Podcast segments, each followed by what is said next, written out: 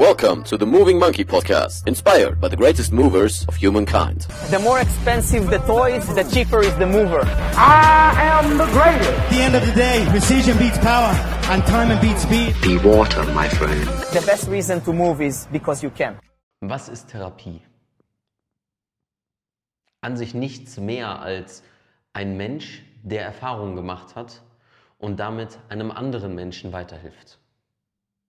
Wofür brauchen wir dann die Schule, die Universitäten, das Studium, wenn uns diese Zeit in diesen Institutionen lediglich Informationen bringt, aber keine Erfahrung? Wir brauchen Wissen, was angewandte Informationen sind, um anderen Menschen auf ihrem Weg weiterzuhelfen. Wir brauchen nicht mehr Informationen, leere Informationen, Informationen, die für den Zweck der Informationsgabe gegeben werden. Hier sind die 20 Seiten, lies sie durch, lern sie auswendig. Kenne alle Fakten. Du kannst gerne auswendig lernen, aber immer noch nichts wissen. Doch so wird Bewegung, so wird Medizin, so wird therapeutisches Handwerk vermittelt. Als würdest du ein Rohr fixen können und nur über die Werkzeuge, die du dafür benutzt, gelesen zu haben. Oder die Handwerke, die du, Handwerkszeug, das Handwerkszeug, die Werkzeuge, die du dafür benutzt, zweimal angefasst hast und dann die Klospülung versuchst wieder zu reparieren. Die Komplexität, mit dem wir es als Therapeuten zu tun haben, lässt sich vielleicht nicht unbedingt in einer optimalen Methodik und Didaktik vermitteln. Aber gerade das ist doch der Zweck von Bildung. Einen zumindest so weit vorzubereiten, dass man dann den Weg selber weitergehen kann. Doch selbst nach vier Jahren Studium oder nach sechs Jahren Studium oder nach zehn Jahren Studium können die meisten Menschen noch nicht, die meisten Therapeuten noch nicht mit Selbstbewusstsein sagen, dass sie bereit sind, Menschen zu helfen. Weil so viel Zeit darauf verwendet wird, Dinge auswendig zu lernen, sie auszukotzen und wiederzugeben, dass keine Zeit dafür da ist, nebenher noch selber Erfahrungen zu sammeln. Und zwar persönliche, nicht professionelle Lebenserfahrung. Die Lebenserfahrung, die im Studium meistens gemacht wird, hat entweder mit Alkohol, Drogen oder irgendwelchen Ablenkungen zu tun. Und dann erwarten wir, dass wir nach der Universität bereit sind für das Berufsleben und argumentieren das Ganze schön, dass wir sagen, aber wir müssen ja auch leben. Studiumszeit ist zum Genießen.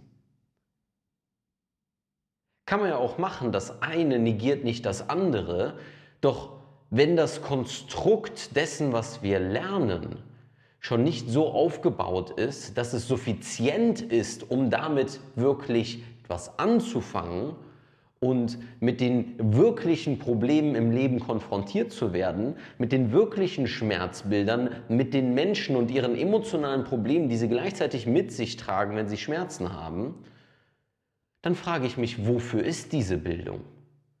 Wofür ist dieses Geld, was wir dafür bezahlt haben? Und ich frage mich das sehr, sehr oft, wofür das war. Die Antwort, mit der ich soweit klarkomme, ist, um zu lernen, wie das System funktioniert und hautnah bei lebendigem Leibe zu erleben, dass es nicht funktioniert.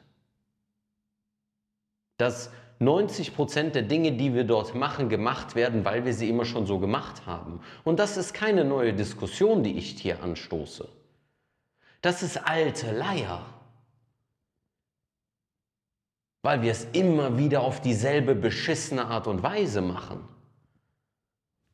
Ja, Universität ist immer hinterher, natürlich, kann ja nicht. Warum kann es nicht mit der Zeit laufen? Warum läuft es immer hinterher? Warum ist das die Norm? Warum akzeptieren wir das? Und bezahlen auch noch, sollte es nicht staatlich gefördert werden, tausende Euro. Dass das Bildungssystem hinterher ist, was staatlich gefördert ist, das ist fast schon selbstverständlich. So hinterher wie der Staat ist. Aber das will ich mir nicht anmaßen zu bewerten. Letztlich ist das, was wir im therapeutischen brauchen, ist Menschenkenntnis.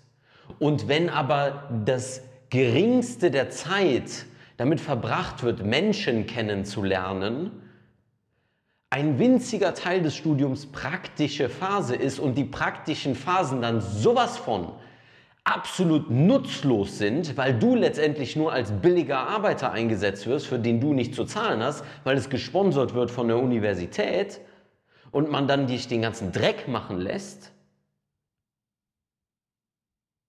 dann ist selbst diese praktische Phase absolut verschwendet. Das, was ich zum Teil in der praktischen Phase gemacht habe und auch alle meine Kommilitonen und Kommilitonen, absoluter Müll.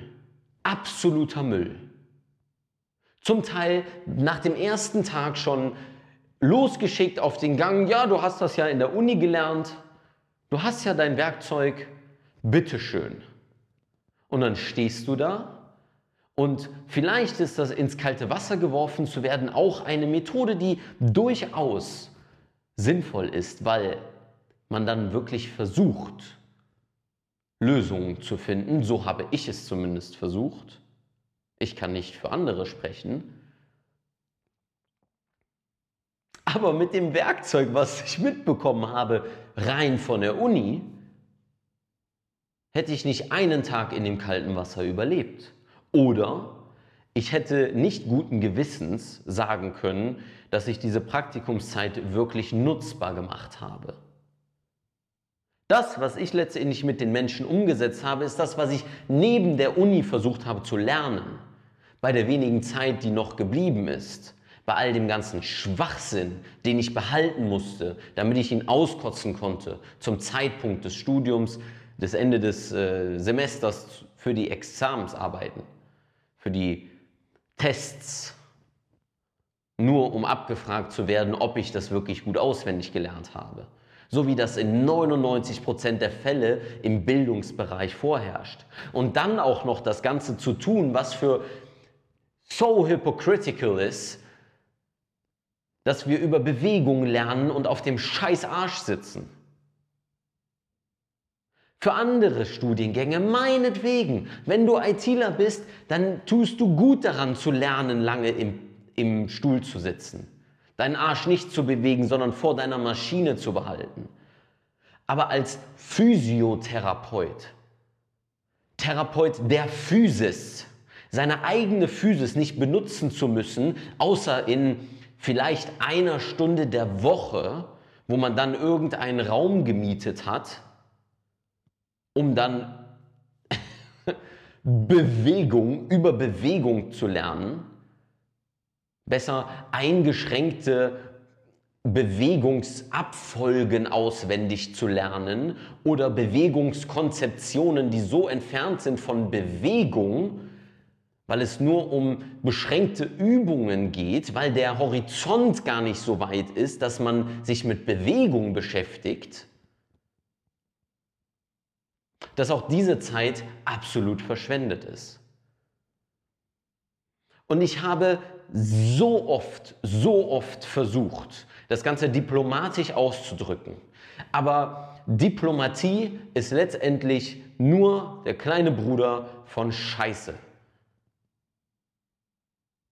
Und warum ich das Ganze so sage, ist, weil ich hin und her und hin und her und hin und her und hin und her überlegt habe, wie man das anders gestalten kann.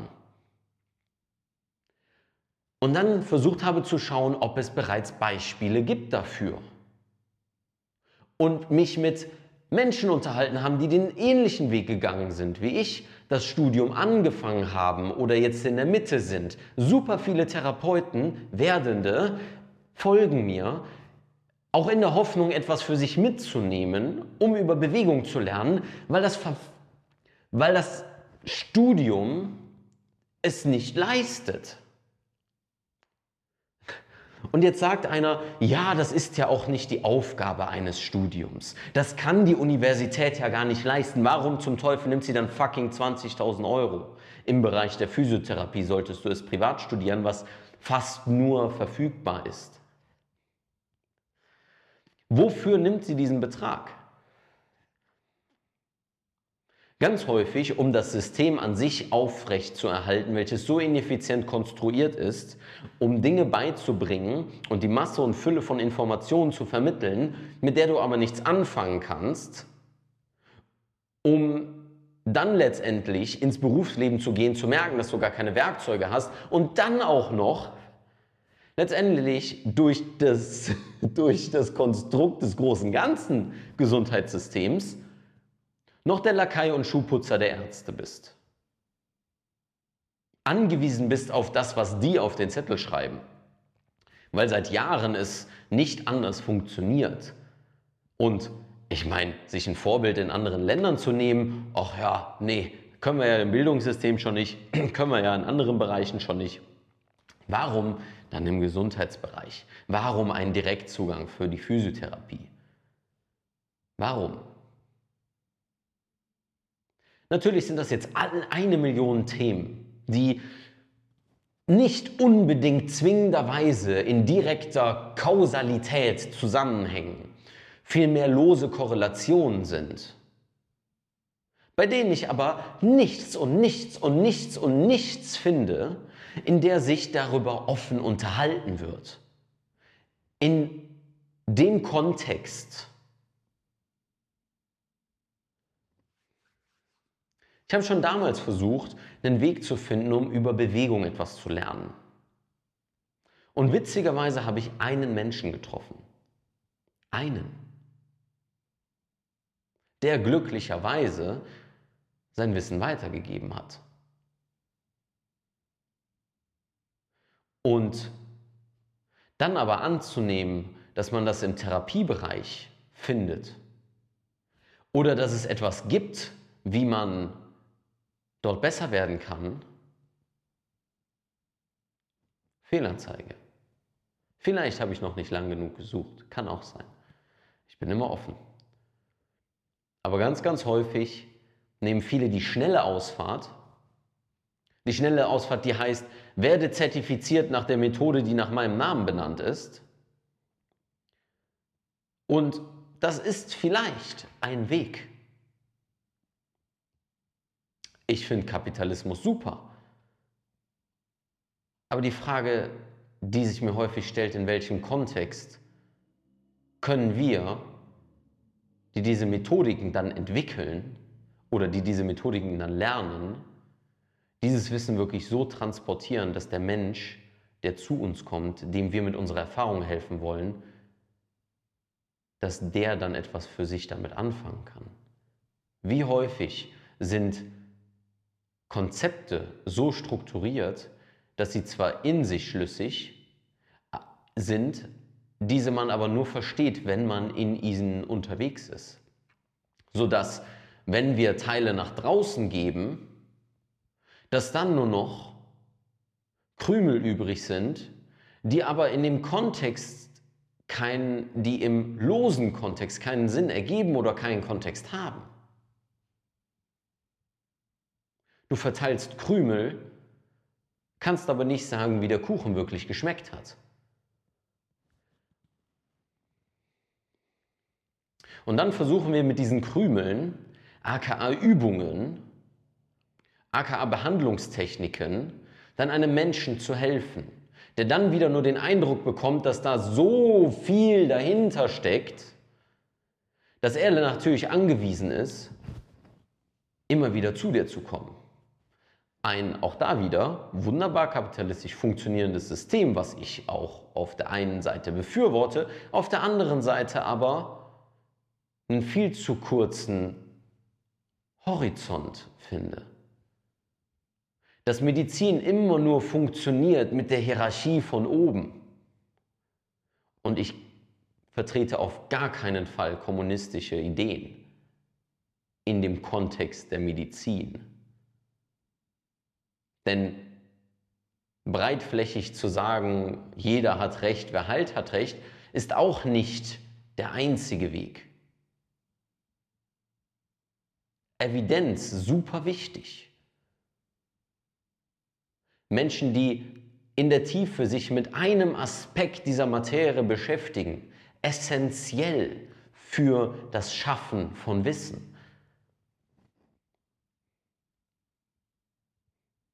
Aber warum bleibt es da hängen? Warum bleiben wir da hängen? Warum bleiben wir da hängen als Educators, als Helfer, als Therapeuten, als Ärzte? Dass wir in unserer Position verweilen, gemütlich sind und sagen, solange ich Menschen dann helfe, ist mein Job getan. Solange ich genügend Krümel verteilen kann, ist mein Job getan. Hauptsache, sie kommen wieder zurück. Wie wäre es, wenn du Kuchenstücke verteilst? Von einem endlos langen Kuchen. Aber Leon, den gibt es nicht, das ist utopisch. Wie soll etwas endlos sein? Können wir uns nicht vorstellen. Genauso wenig wie exponentielles Wachstum. Zinseszinseffekt. Aber es gibt Menschen, die verstehen das. Die leben aus der Fülle heraus und nicht aus dem Mangelbewusstsein. Und Medizin ist so krass herumgebaut um Mangelbewusstsein, dass wir dann anfangen, gegenseitig Finger zu zeigen nur weil uns die Nase von dem einen nicht gefällt, weil wir denken, dass wenn der Kunden bekommt, wir weniger Kunden haben, dass wenn die Menschen geheilt sind, wir irgendwann nicht mehr genügend Leute haben, die bei uns zur Tür reinkommen. Und machen sie dann mit den Worten, die wir benutzen, mit Ängsten, die wir aussprechen, die wir dem Patienten, dem Menschen aufdrücken durch diese Bewegung ist falsch, das ist schlecht, das ist nicht richtig, um uns in der Hierarchie wieder nach oben zu setzen und zu sagen, du musst zu mir kommen, um Ratschläge zu bekommen, Hinweis, den richtigen Weg gezeigt zu bekommen, den Weg der Erleuchtung, der Heilung. Und diese Einstellung oder dieses, diese Verführung ist süßes Gift für jeden, der im medizinischen Bereich und im Gesundheitswesen tätig ist. Vom Therapeuten, vom Trainer und Coach bis hin zum Arzt oder Professor. Jedes Mal, wenn es um Wissensvermittlung geht, gibt es diejenigen, die versuchen, nach unten zu kommen. Und ich kenne mich mit der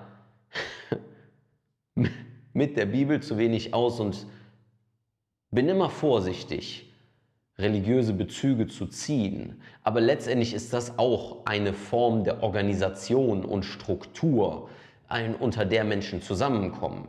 Und nehmen wir und malen jetzt einfach mal dieses Bild, dass es Menschen gibt, die versuchen vom Berg zu kommen, um dann mit dem Volk zu sein.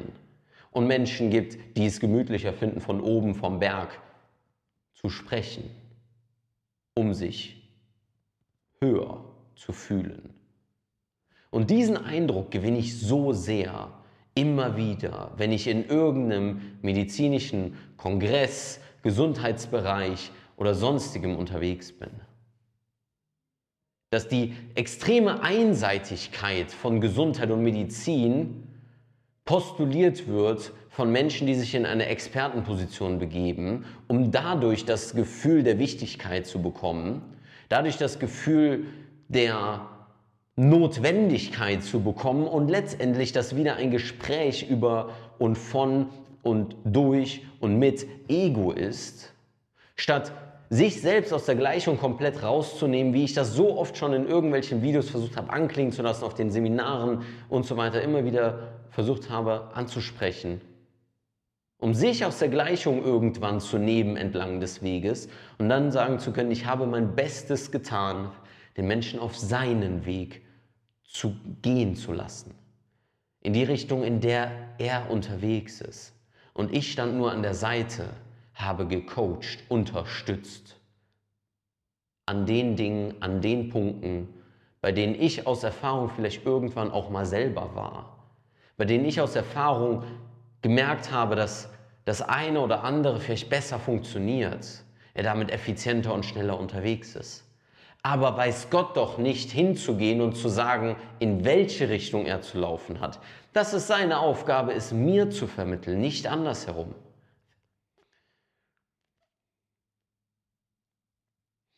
Und dann sind wir in diesem Gesundheitsbereich als die Götter und Engel und versuchen dann andere Götter und Engel von ihrem Thron zu stoßen.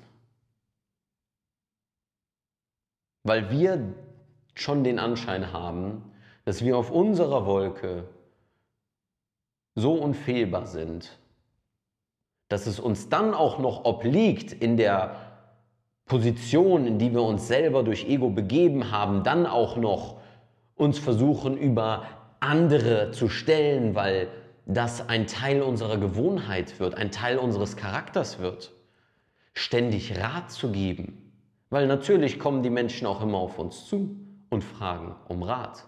Und wenn wir dann nicht gelernt haben, in die Gewohnheit zu gehen, erstmal versuchen zu verstehen, woher dieser Mensch kommt und ob erstens unsere Unterstützung überhaupt notwendig oder sinnvoll ist oder ob er nur in dem in, seinem, in seiner Erwartungshaltung unseres Statuses, dessen, was wir einnehmen als Therapeuten, Trainer oder Mediziner oder Coaches, als den Experten, den er dementsprechend konsultiert und dann von sich aus uns auf die Wolke, auf die höhere Position setzt, ob es dann wirklich unsere Aufgabe ist, in dem Fall Rat zu geben oder ihm zu verstehen zu geben oder ihn versuchen zu verstehen, nicht Verständnis zu schaffen, sondern versuchen zu verstehen, nicht Eindruck zu schaffen, sondern einen Eindruck zu gewinnen.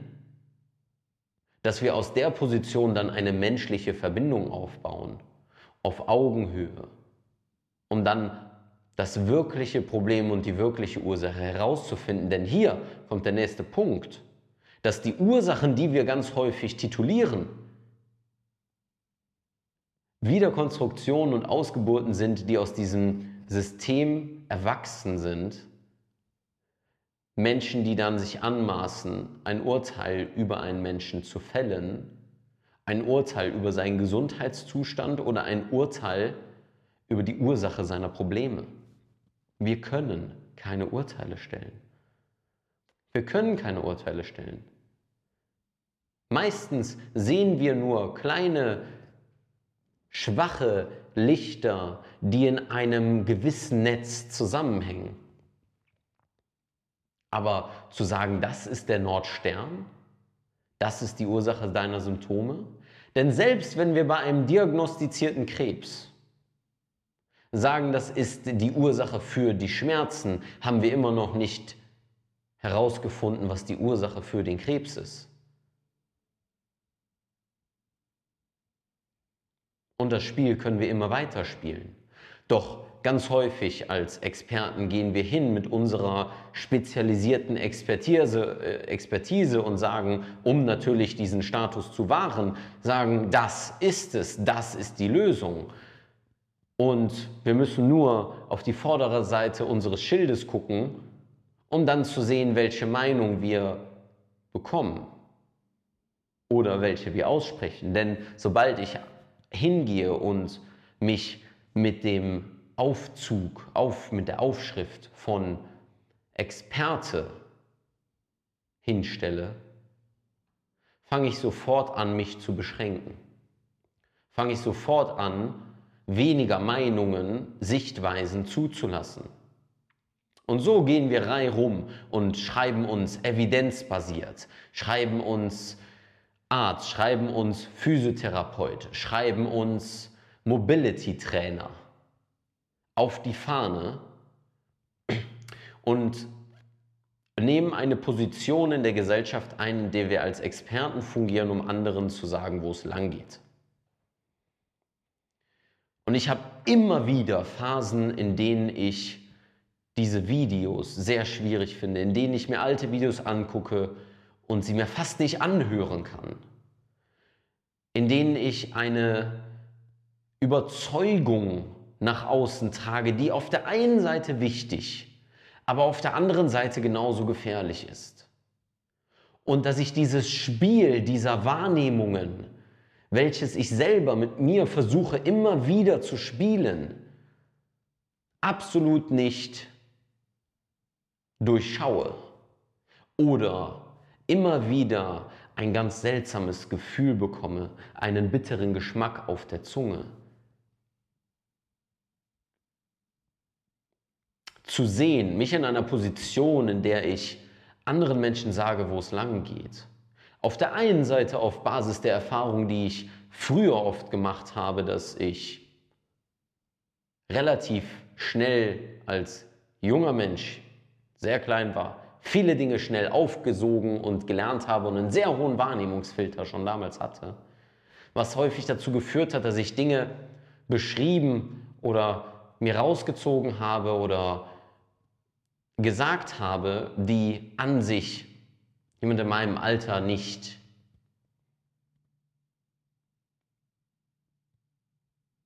Menschen nicht gewohnt ist, dass, dass jemand in meinem Alter das sagt. und in der Naivität der Jugend dann es trotzdem auszusprechen und dann gesagt zu bekommen, sag das nicht zu laut. Du willst doch nicht arrogant klingen. Du willst doch nicht überheblich klingen. Du willst doch nicht als Schlaumeier tituliert werden. Und damals war es aber nur kindliche Naivität. Da war es einfach nur das ungefilterte zu sehen, wahrzunehmen und es dann auf die Art und Weise auszudrücken, bei der ich davon überzeugt war, dass es in Ordnung ist, das so zu tun. Und dann aber Schranken gesetzt zu bekommen. Und da stellt sich mir die Frage, ist es manchmal wichtig, dass wir lernen, auf der einen Seite uns von diesen Schranken, mentalen Blockaden zu befreien und dann aber und selber die Schranken zu setzen, in den Verhaltensweisen, Situationen, in denen wir Rat geben oder Situationen, in denen wir anfangen, nach außen zu sprechen, dass wir dann nicht unbewusst Verhalten übernehmen, welches wir vom Außen in uns aufgenommen haben, welches wir durch die Projektionsfläche von Social Media oder unserem Umfeld immer wieder vorgelebt bekommen haben und dann aus einer Art und Weise der Überheblichkeit zu sprechen oder der Selbstüberhöhung, dass wir in diesen Situationen das Feingefühl und die Wahrnehmung für uns haben, um zu sagen, so, da brauche ich eine Schranke und da darf ich frei sein, diese Erlaubnis aber nicht abhängig zu machen von einer Person, sondern von uns selber. Und dann ist die Frage, inwiefern wir im richtigen Ermessen sind, so auf diese Art und Weise zu fungieren. Oder die andere Frage, warum sollten wir überhaupt abhängig sein von irgendwem anderes, der uns sagt, wann wir das wie zu tun haben? Inwiefern ist Moral und Ethik etwas, was wir aus uns selber heraus entwickeln oder nur entwickeln auf Basis des Umfeldes, in welchem wir sind? oder in denen wir einem bestimmten Instinkt folgen. Inwiefern sind unsere Instinkte wirklich die, inwiefern sind unsere Instinkte wirklich rein? Das bedeutet in dem Kontext Reinheit. Und um den Kreis zum Anfang wieder zu nehmen und zu schließen, vielleicht nicht zu schließen, vielleicht mehr offen zu lassen als zu schließen. Inwiefern kann Bildung uns auf diesem Weg begleiten und nicht nur daraus bestehen, Stolpersteine zu legen, nur daraus bestehen, dass wir Hürden übergehen müssen, um dann von den anderen älteren Personen, die das schon gemacht haben, gesagt zu bekommen, Kind, so war das bei mir auch schon, so ist das nun mal im Leben. Wenn wir die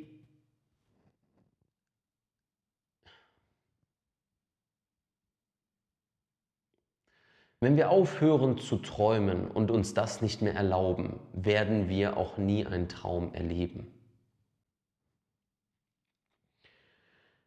Ich hatte letztens ein schönes Gespräch für jemanden, der sich für die Monkey Fundamentals Gruppe beworben hat. Und dabei ging es darum, dass er Therapeut geworden ist, weil er dieses Gefühl zu helfen, eine Veränderung zu bewirken, magisch empfindet. Und diese Magie kommt vor allem dadurch, dass es auf der einen Seite der gute Wille ist, einem Menschen zu helfen, diesen guten Willen erfüllen zu können, aber nicht 100%ig am Ergebnis beteiligt zu sein. Und was ich damit meine, ist, dass wir noch so viel an Input und an positiven Aspekten geben können, aber die Heilung entsteht im Menschen und nicht durch das, was wir machen, nicht im Außen. Die Heilung entsteht im Körper, durch den Körper, aber nicht am Körper. Und alleine diese Perspektive sollte jedem Therapeuten, Trainer, Mediziner, egal wem, der anderen Menschen hilft durch seine Erfahrung, durch sein Wissen. Dieses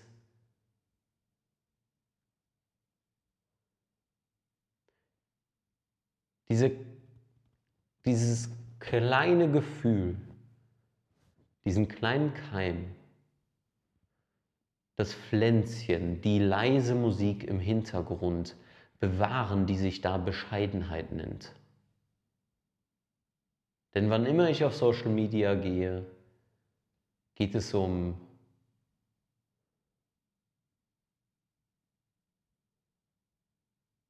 die Bewertung. Alleine natürlich durch die Art und Weise, wie es medial dargestellt wird. Weil wir bewerten im Sinne von Likes, weil wir als Produzenten natürlich versuchen, das Engagement zu bekommen und zu erhöhen, indem wir versuchen, den Algorithmus zu beeinflussen, indem wir die ganzen Tricks und Techniken anwenden, irgendwelche Protokollverfahren machen und dabei merken, dass wir nur noch einem blinden Ding folgen und gar nicht mehr authentisch von uns heraussprechen. So ging es mir auch ganz, ganz oft. Dass Social Media auf einmal nur noch als Mittel zum Zweck benutzt wurde, dadurch damit ich Engagement bekomme, Leads bekomme, meine Zahlen in meinem Balance Sheet sich verändern. Statt zu wissen, dass hinter jedem einzelnen Klick und das Bewusstsein weiterhin aufrechtzuerhalten, dass hinter jedem einzelnen Kommentar und hinter jedem einzelnen View ein Mensch steckt. Dieses bisschen an Bescheidenheit aufrecht zu erhalten, durch die Perspektive, dass wir letztendlich nur Begleiter sind auf dem Weg der Heilung und nicht die Retter. Denn es kann genauso gut sein. Und die Wahrscheinlichkeit kann genauso groß sein, dass ein Mensch, der zu dir kommt, rein per Zufall zu dir gekommen ist.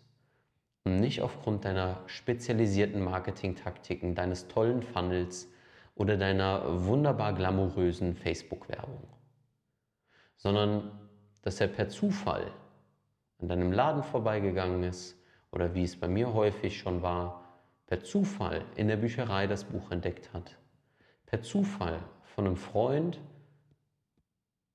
ein Video geschickt bekommen hat. Oder vielleicht einfach nur eine Story geschickt bekommen hat, die eigentlich gar nichts im Kontext meines eigentlichen Geschäftes war, sondern irgendeinen Quatsch, irgendeinen Joke, irgendwas auch immer, was ich erzählt habe in dem Moment. Irgendeinen Witz über Bananenmonkeys, Bewegung oder sonstiges, dass das dazu geführt hat, dass er ein Video gesehen hat und so auf die Sachen aufmerksam gekommen ist, aufmerksam geworden ist. Und das alles spreche ich an, weil es mir ein Bedürfnis ist, es auszusprechen. Was mir ein Bedürfnis ist, eine Plattform dafür zu bieten. Weil dieses Äffchen hier für mich genauso für Bewegung wie auch das Äffchen in mir drin, den kleinen Jungen steht, der neugierig ist, die Welt zu entdecken. Und woran ich häufig verzweifle, Ängste bekomme,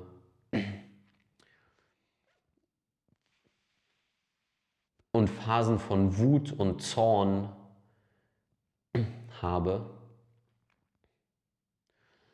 ist, wenn ich mir zu viel an Meinungen von außen annehme oder zu sehr zulasse, Beschränkungen von außen gesetzt zu bekommen.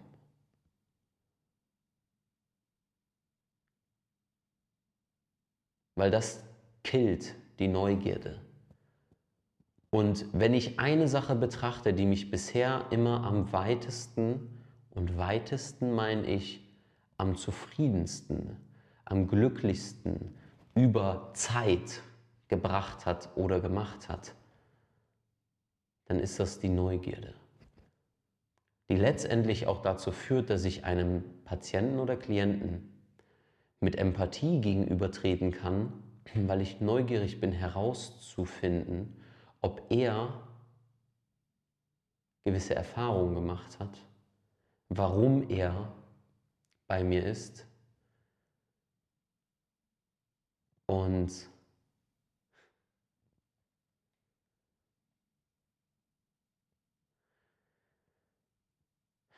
ja, und da war gerade schon wieder ein Gedanke, der wieder anfängt, diese Neugierde runterzudrücken und abzutöten, statt sie florieren und kultivieren zu lassen. Denn dieses Blaming und Shaming ist zum Habitus der Gesellschaft geworden. Von du trägst die Maske nicht richtig und so und du bist ein schlechter Mensch, wenn du dieses oder jenes denkst oder gemacht hast, bis hin zu, dass wenn man nicht genügend Studien anführt, ist man ein schlechter Therapeut. Und wenn man nur so und so handelt und fuchtelt man mit einem Stift vor seinen Augen rum, ist man direkt wieder dumm und äh, äh, hat schon wieder keine Ahnung. Und das Einzige, was zählt, sind nur die Zahlen, Daten und Fakten, gesprochen von Erwachsenen, die genauso wie die grauen Männer bei Momo einfach nichts anderes im Kopf haben, als die Welt der anderen Menschen grau zu malen weil sich darin ihre Identität verwickelt hat, weil sie sehr, sehr lange sich nicht mehr erlaubt haben, zu spielen, einfach mal frei zu sein von diesem ganzen Bullshit, den sie um sich herum angesammelt haben. Weil, und das kann ich nur aus größter Liebe und Empathie sagen, ich das sehr, sehr, sehr, sehr nachempfinden kann, dass das auf der einen Seite sehr verführerisch ist, dem Druck von außen nachzugeben, immer alles kommentieren zu müssen und von allem eine Meinung haben zu müssen und bei jedem Scheiß mitreden zu müssen. Als auch es natürlich sehr simpel ist in unserer Gesellschaft, einfach einzuknicken und dem Ego das Steuer zu überlassen. Weil Bewertung und Schadenfreude und Konträrfaszination genauso wie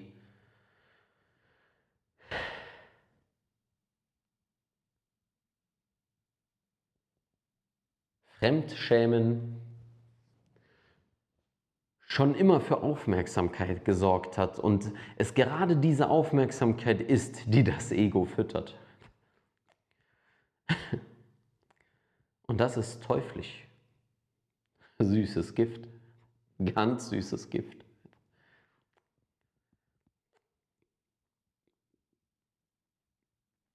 Und all das muss für dich keinen Sinn ergeben, was ich gerade erzählt habe. Kein bisschen. Auch das wieder kannst du auffassen und aufnehmen als nur die Meinung von irgendeinem, der Videos von sich ins Internet hochlädt. Das ist in Ordnung. Das ist voll in Ordnung. Und es liegt auch nicht an dir, darauf zu warten, ob ich das in Ordnung finde oder nicht. Auch das ist absolut scheißegal. Was nicht scheißegal ist, was mir nicht scheißegal ist, ist die Art und Weise, wie Menschen mit ihrem Körper umgehen, wie sie lernen, mit ihm umzugehen, wie sie beigebracht bekommen, mit ihm umzugehen, wie Menschen dabei geholfen wird, mit ihrem Körper umzugehen, weil dieses Thema bedeutet mir etwas. Ich kann dir nicht sagen, warum. Ich könnte eine einseitig betrachtete logische Schlussfolgerung in der Reflexion der Vergangenheit ziehen. Doch li liege da wahrscheinlich falsch, denn mitunter ist auch ein gewisser Zauber mit dabei. Etwas, was mich verzaubert, diesem Thema zu folgen. Irgendwo da liegt ein Funke, bei dem ich gewillt bin, diesen größer werden zu lassen. Und dem gerne gleichmaßend ein Feuer entfachen zu lassen.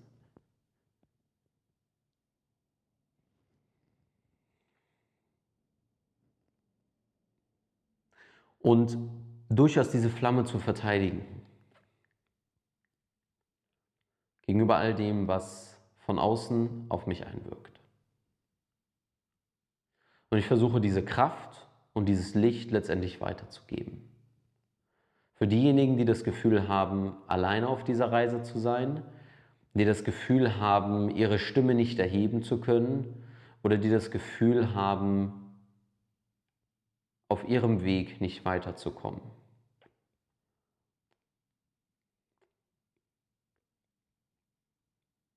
Und nicht in dem Kontext, dass du dir mein Licht annimmst sondern nur vielleicht durch das Licht, was ich scheine, wieder auf deinen Weg zurückzufinden. Auf wahrhaftig deinen Weg.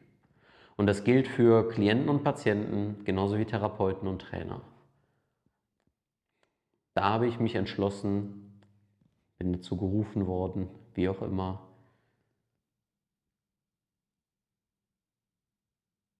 Licht auf gewisse Dinge zu scheinen.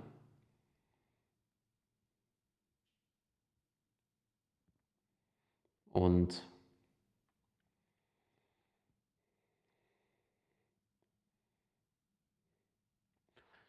versuchen die Kreise,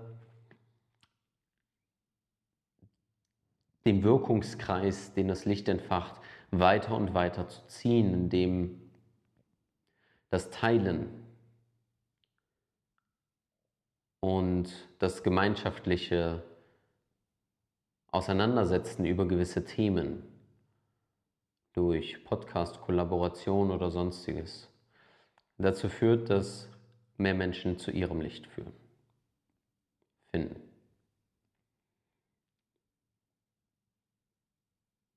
Und das kann aussehen durch, oder das kann aussehen, indem du Übungen machst, Übungen, die deinen Körper bewegen, oder indem du Podcasts hörst wie diesen, der deine Gedanken in Bewegung bringt. Denn letztendlich ist all das Bewegung.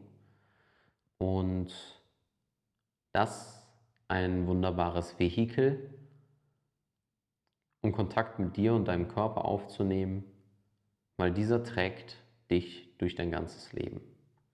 Und ist er in Schmerz, sagt er dir etwas, gibt er dir ein Zeichen, möchte dich hinweisen auf bestimmte Dinge.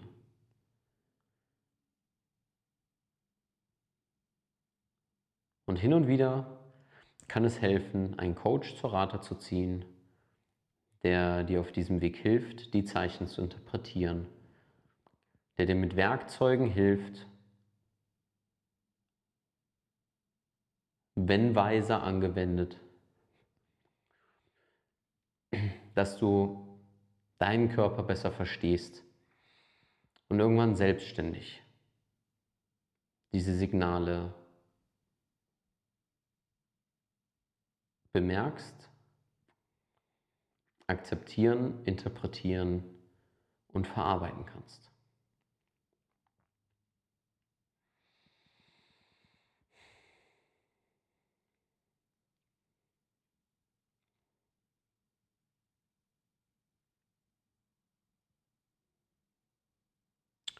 Würde ich sagen, ist erstmal gut für heute. Folge Nummer 2, Movie Monkey Radio. Vielen Dank für deine Aufmerksamkeit und wir sehen uns im nächsten Video, Podcast, Instagram Story, auf dem nächsten Event. Mehr Infos, alles unten in der Beschreibung. Und zum Abschluss wie immer, dieser Podcast soll werbefrei sein. Demnach auch keine Werbung auf YouTube davor oder währenddessen, damit du ungestört das Ganze dir anhören kannst, anschauen kannst. Und die einzige Bitte, die ich an dich habe, damit das Ganze werbefrei bleiben kann.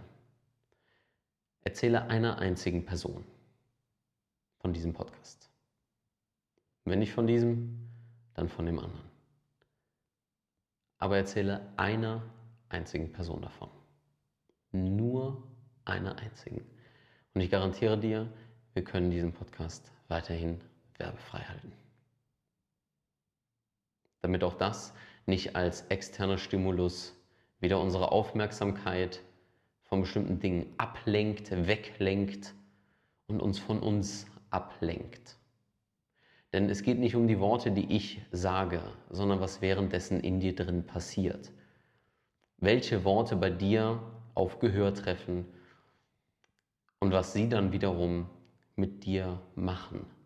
Das sind aber nicht Dinge, die ich bewirke durch meine Worte, sondern diese sind letztendlich häufig nur Erinnerungen an Dinge, die du erlebt hast, Erfahrungen, die du gemacht hast, die dann Emotionen wach werden lassen, die dich anregen, dich zu bewegen, dazu etwas zu tun, zu verändern, zu sagen oder dich an einfach nur das Gefühl an sich zu erinnern.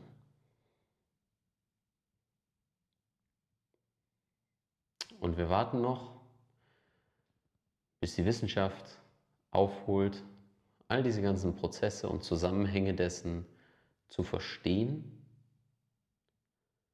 zu begreifen, messbar zu machen. Aber dieses Warten müssen wir nicht passiv vertun, sondern können aktiv sein und uns ganz frei und unabhängig machen von den Ergebnissen. Denn der Prozess ist das Einzige, was wir haben. Ist auch nicht das Ziel. Es ist das Einzige, was ist. Der Prozess. Dein Prozess. Dein Wirken und Sein und Tun in dieser Welt.